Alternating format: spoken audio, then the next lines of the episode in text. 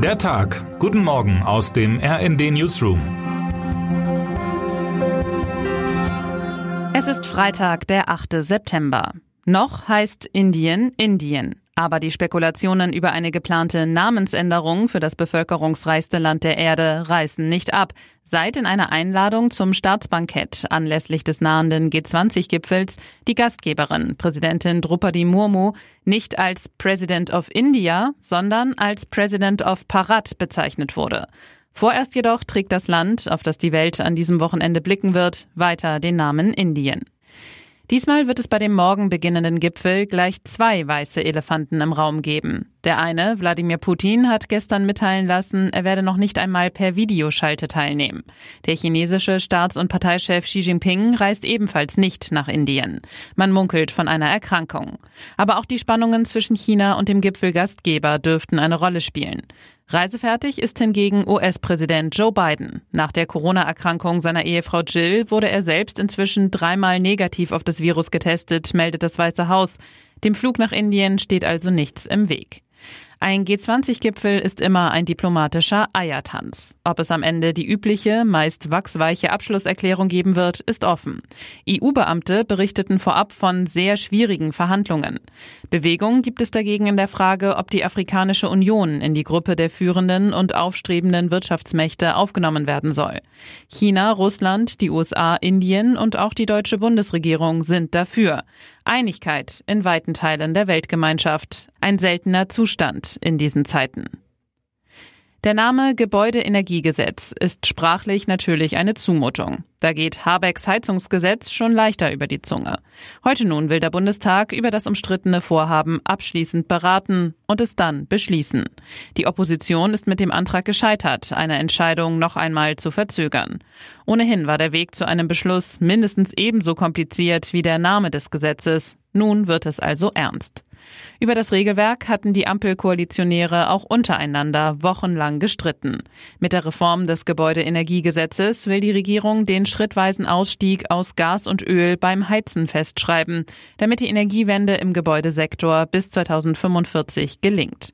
Das vorherrschende Gefühl beim Normalverbraucher ist nach Monaten des politisch-medialen Gezänks jedoch, Konfusion. Es wird spannend, ob es Habeck heute gelingen wird, Vorteile und Grundzüge des Gesetzes plausibel so zu erklären, dass jeder Wähler weiß, was unter welchen Bedingungen auf ihn zukommt, wer direkt betroffen ist, ob schon wieder Nachbesserungen nötig werden und vor allem, wie teuer das Ganze am Ende wirklich wird. Machtmissbrauch, Eitelkeit, einsame Opfer, Sex, Sünde und Verrat. Der Skandal um Julian Reichels Fehlverhalten als Bild-Chefredakteur und die unrühmliche Rolle, die Verlagschef Matthias Döpfner und andere dabei spielten, enthält alle Elemente des klassischen Dramas. Benjamin von Stuckrad-Barre, selbst als Dudeskumpel von Döpfner und Antagonist von Reichelt direkt beteiligt, hat zu dem Vorgang einen Bestseller geschrieben. Das Thalia Theater in Hamburg zeigt Stuckrad-Barres Buch Noch wach zum Saisonauftakt heute Abend in einer Bühnenfassung. Regisseur Christopher Rüping hatte bereits Stuckrad Barres Roman Panikherz inszeniert. Das Theater verspricht einen erhellenden Abend um Machtstrukturen und Machtmissbrauch, Mut und menschliche Abgründe. Man darf wohl davon ausgehen, dass weder Döpfner noch Reichelt Gast der Uraufführung sein werden. Mehr zu der Premiere lesen Sie heute Abend bei rnd.de. Wer heute wichtig wird.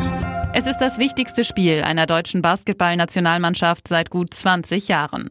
Heute geht das WM-Halbfinale zwischen Deutschland und den USA über die Bühne. Aber von Druck will Superstar Dennis Schröder nichts hören. Die sind die Favoriten, die haben den Druck, sagte er am Vorabend der Partie über den Gegner Olympiasieger USA. Wir haben das erreicht, was wir machen wollten. Im Endeffekt können wir ohne Druck spielen. Im Viertelfinale war dem NBA-Profi nicht viel gelungen, heute aber will er sein Zwischentief vergessen machen. Das Spiel wird nicht im klassischen Fernsehen zu sehen sein. Rechteinhaber Telekom teilte aber mit, dass alle Spiele der deutschen Mannschaft kostenlos und live im Telekom-Sender Magenta Sport zu verfolgen sind. Nur für die übrigen Partien verlangt Magenta TV Geld. Die Telekom war nach eigenen Angaben bereit, Live-Rechte an Konkurrenten weiterzuverkaufen. Doch weder mit RTL, Pro7 oder ARD und ZDF gab es eine Einigung. Wie kann man zugucken? Die Magenta Sport Smart TV App ist in den App Stores der gängigsten Smart TV TV-Geräte und Smartphones zum Download verfügbar.